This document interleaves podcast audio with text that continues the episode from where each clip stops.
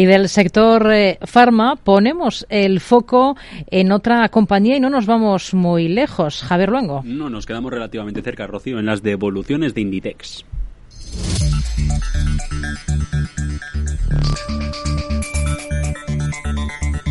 Porque las marcas han dado de bruces con la realidad. La política de las grandes cadenas de distribución sienten que el subidón de la dopamina al comprar por internet pone de manifiesto que el sistema falla y por algún lado.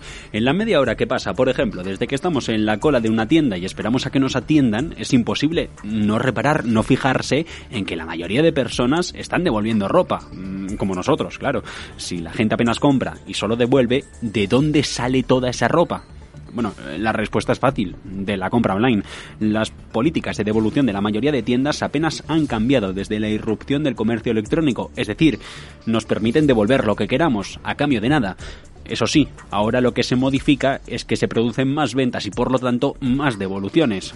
Y es que, eh, por ejemplo, un dato, en Barcelona, en una ciudad como Barcelona, cada 4,9 segundos se entrega un paquete. Ahora mismo hay miles de mensajeros recogiendo pedidos que no queremos también porque no son de nuestra talla o porque, visto en la mano, hemos visto que la camiseta que nos compramos por internet eh, eh, es fea, que no nos gusta.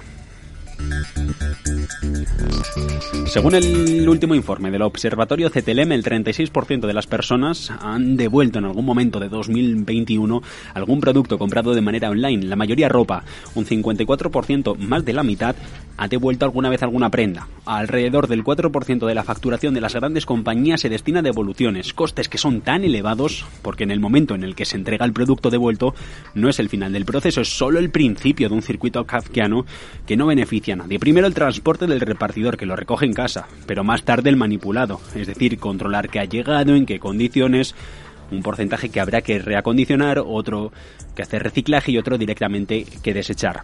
Luego reintegrarlo en el stock y como es un inmovilizado de dinero en cuentas, cuando se devuelve son todo costes.